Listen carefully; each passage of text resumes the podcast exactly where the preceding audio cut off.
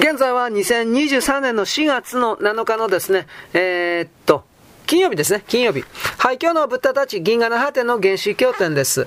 えー、っとね、まあ、魂というか存在の変容というか変身というか、ギリギリまで追い込められると人間が変わるというか、変わってしまった宇宙人的存在というか、まあ、なんかいろいろ語られております。なんだっけ？えー、っとね、なんだっけ？あ、さて脱線したので死の問題に戻ろう。いわゆる全面的な変容が起きた可能性がもっと高いのは、寺ではなくて修行者ではなく次の環境の人々だった。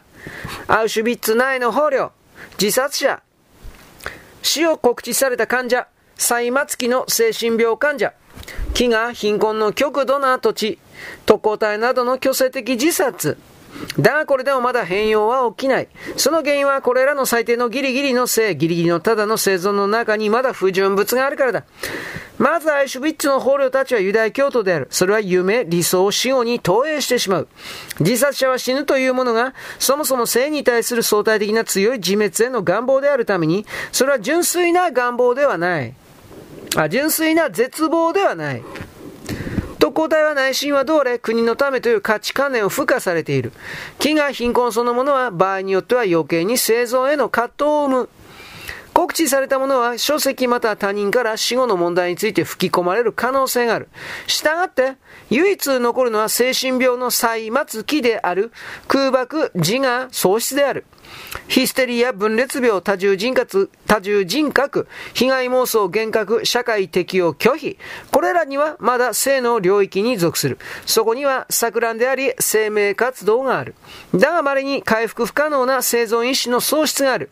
ただしそれは基本的には脳疾患によるものではない場合に限る。しかし場合によっては脳疾患があってもそれでも本性は目覚めている場合もある。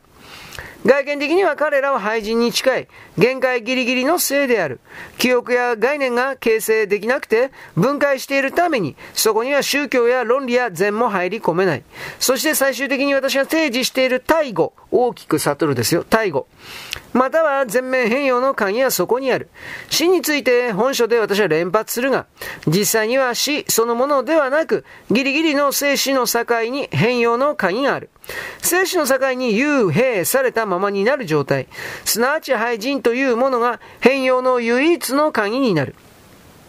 生と死のどっちつかずの場合にのみ変容は起きる。そして私に起きた変容の原因は、そのどっちつかずの状態のあまりの長期性と深さであった。ある時、全く生を否定しているのに、生を強制されている人間とは別の次元の生物、別の宇宙の種族との出会いがあった。彼らが生を全面否定した根拠はたった一つである。生において完全に目的を喪失したためである。彼らは宇宙の全てに関心が全くなかった。くまなく彼らは自分にプログラムされた学習課題を卒業した。宇宙は通常は特定の種族や銀河系が進化や変化の限界の袋工事に入った場合、新たに不満、新たに課題、謎、疑問、分離をプログラムする方法で活動に引き戻すのであるが、それをせずに放置するという手落ちが発生した。結果として彼らはどこの宇宙の内部にも適用できないために、必然的に宇宙の最外外角の辺境に集結することになる。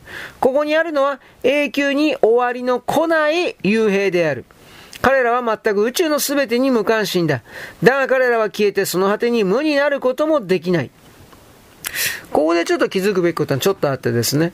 あのー、新たな不満、課題、謎、疑問、分離、プログラムする方法で活動に引き戻す。とにもかくにも存在と言われているものに、えー、ぼっとしているな、活動しろ。活動することによって実はそのフラストレーションであるとか葛藤であるとか、苦み、悩みなどを抱えてしまうのだけれども活動しろという大きな大きな基本原則、または掟というか修正プログラムのようなものがあると明かされています。結局これは宇宙にとって全ての存在というのはエネルギーを搾取、チューチューと吸い取る、まあその座標でしかないので、サボってもらったら困るわけです。私にはそのように読めない、あそのようにしか読めなかったという言い方をします。永久に終わりの来ない幽閉である。彼らは全く宇宙の全てに無関心だ。だが彼らは消えてその果てに無になることもできない。通常は彼らは無に還元されるべき因子、すなわち宇宙からの完全下脱者たちなのだが、宇宙は彼らを一つの標識として利用した。すなわち下脱という脱獄、すなわち規定違反を犯す者が、まさに存在の限界を超えて無になろうとする瞬間に、そのものは幽閉されたら彼らの意識に捕まる。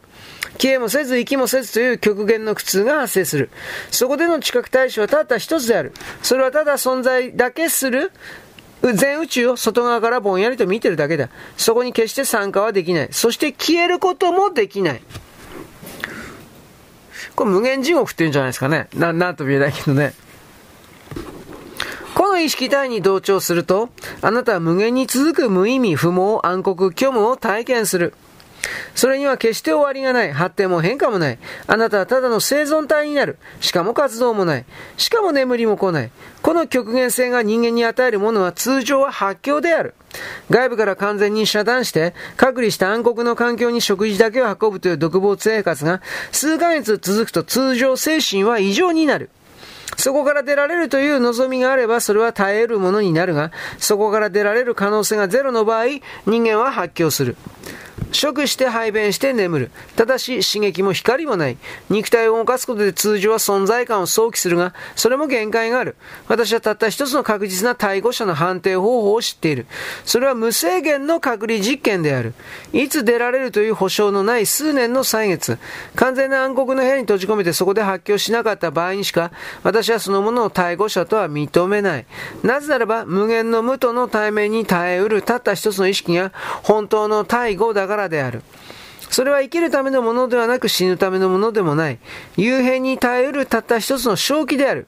それは意識運動が停止したまま、なおもここにあることである。うん、まあややこしいですね。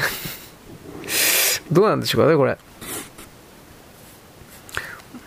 人間はだってその存在している限り自分の意識を動かさざるを得ないというか、動かさんとね、あの、自分とか世界認識できないからね、これ、絶対なる無、無ですね。無とかそういうものに対する同調というのは、自分の意識の振動波形的なものを一切発生させないということなんだろうけど、そうとも取れるけど、そんなことが果たしてできるんですかね？だって自分というものは存在するために、いわゆるコンパク体というものを振動させることによってその限定された形を表しているというふうに決めるんだったら、自分なるものはそこにいるだけでずっと震えてるわけですよ。震えてる中で静止状態をどうやって保つのというのが僕の中にある根本的な疑問であります。まあどうせ僕はこの前提そのものが間違えてるから、あなたあなたでいろいろと考えてみてください。はい、よろしく。ごきげんよう。